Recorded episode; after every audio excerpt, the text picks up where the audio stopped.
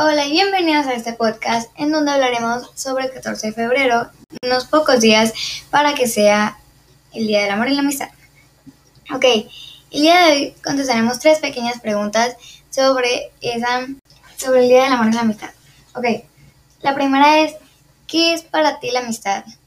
Para mí la amistad es algo que me, me encanta tener porque así puedes tener personas en quien confiar, tener amigos y de, verdad que cuando te sientes triste puedes ir con alguno de tus amigos, contarle y ellos te apoyarán y te darán consejos y es muy divertido tener amigos, así que...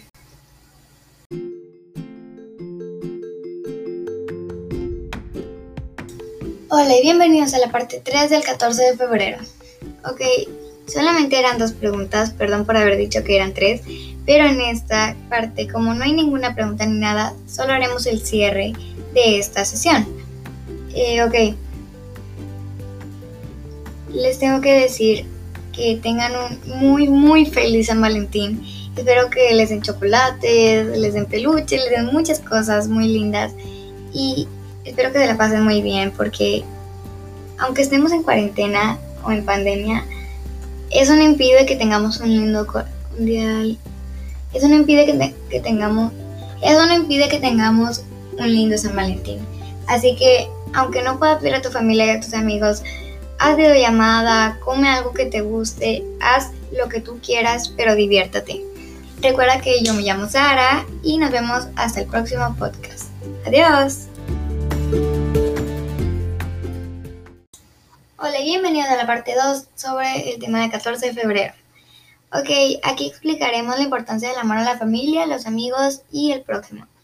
Ok, vamos a empezar con la familia ya que es lo más importante, o por lo menos yo lo considero lo más importante, ya que la familia es con la que vas a contar para siempre, ya que la familia pues, son tus papás, tus abuelos, tus tíos, tus primos, y si no les tienes amor, sería muy triste, no tendrías una buena relación con tu familia y eso la verdad sería muy triste y muy feo. Pero bueno, vamos con los amigos y el prójimo.